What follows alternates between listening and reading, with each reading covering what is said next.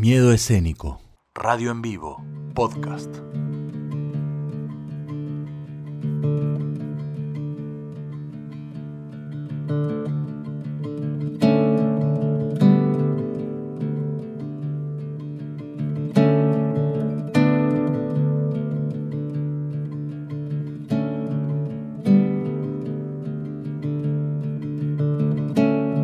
El tiempo está después.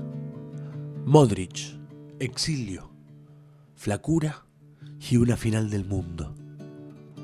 Territorios, guerras, países, guerras civiles por independencias dentro de las fronteras, exilios forzados, muertes y futbolistas.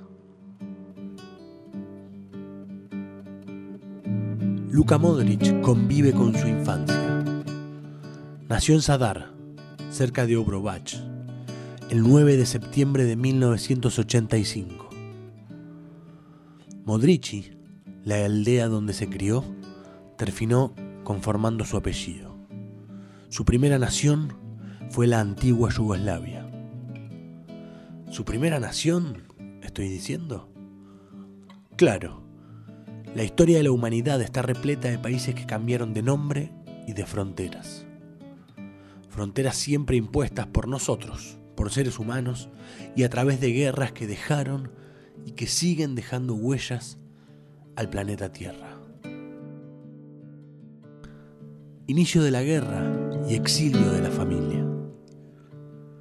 En el invierno del 91, la guerra de los Balcanes, que había comenzado el 31 de marzo de aquel 91, ya habría cobrado sus primeras víctimas. La limpieza étnica era una realidad. Luka Modric fue asesinado a pocos metros de su hogar mientras desarrollaba las tareas de cualquier persona de campo. Su nieto, quien llevaba el mismo nombre, se encontró con esa brutalidad a sus seis años. El inicio de la guerra de los Balcanes había herido para siempre el alma de los Modric. La abuela del pequeño Luka fallecía poco tiempo después. Su familia huyó del pueblo. Los que mataron al patriarca de los Modric eran milicianos de la Sao Krajina, seguidores de la causa serbia, responsables de mutilaciones, violaciones en masa y demás masacres. Estas son realidades, ¿eh? aunque parezcan mentiras.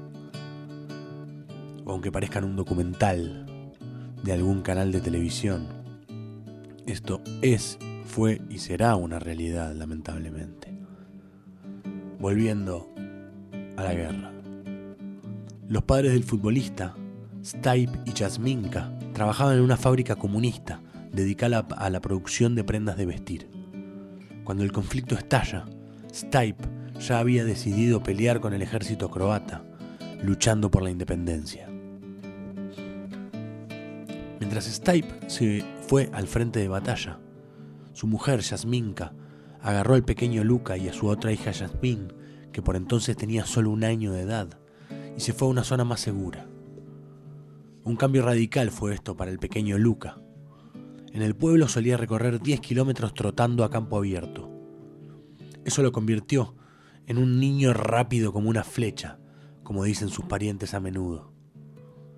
Él paseaba por los alrededores de casa de los abuelos para buscar cómplices para poder jugar a la pelota.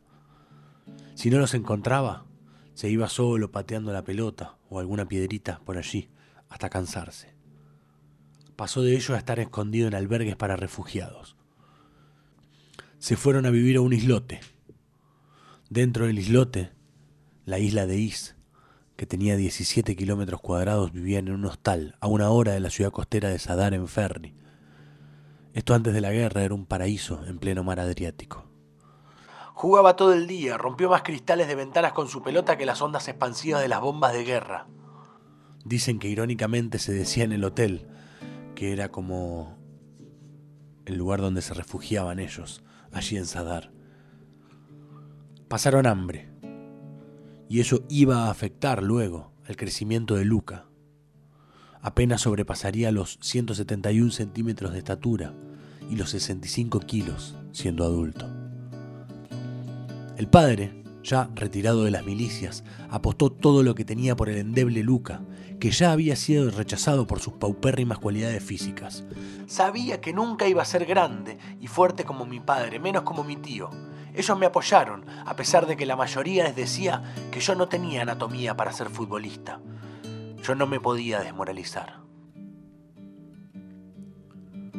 La indemnización de su padre como militar, 200 euros, fue lo que usaron para continuar pagando la escuelita de fútbol.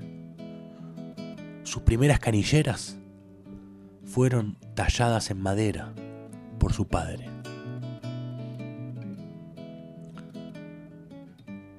Luego la carrera profesional y los estudios de este flaquito desgarbado. A los 16 años, en el 2000, lo ficharon para los juveniles del gran club croata, el Dinamo de Zagreb, y parecía que las penurias iban a acabar. Primer contrato, le compra un piso a sus padres en la ciudad de Zadar. Pero no todas fueron buenas noticias. En el 2003 lo envían al HSK Zrinski Mostar de Bosnia y Herzegovina. Pero Lucas superó el reto. Fue declarado el mejor jugador de la liga, apenas cumpliendo la mayoría de edad.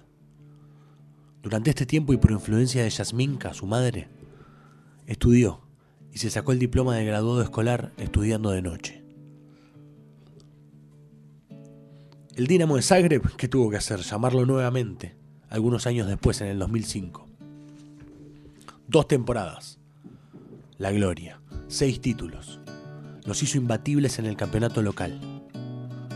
Un entrenador español Juan de Ramos, que dirigía el Tottenham de la Premier League inglesa, lo fichó, lo fichó, lo miraba, lo miraba y se lo quería llevar a uno de los torneos más físicos y difíciles de Europa. Fue el fichaje más caro del club londinense de su historia. 27 millones de euros. Es muy humilde, no tiene un gran físico, pero es muy potente a pesar de no ser fuerte. No se esconde, dijo este entrenador sobre Luca.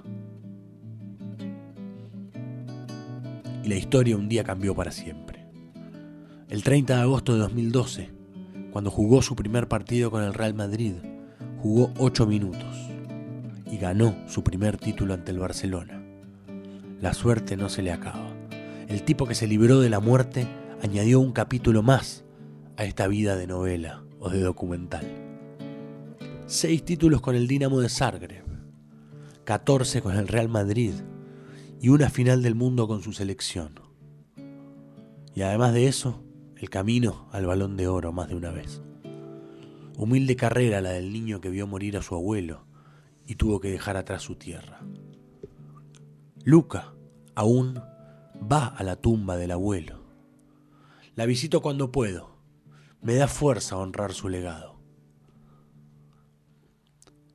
Misma historia conocen jugadores africanos, croatas, serbios y de muchísimas otras nacionalidades, a quienes se les ha arrebatado uno de los derechos más humanos de todos los derechos, que es ser y pertenecer al lugar en el que uno nace.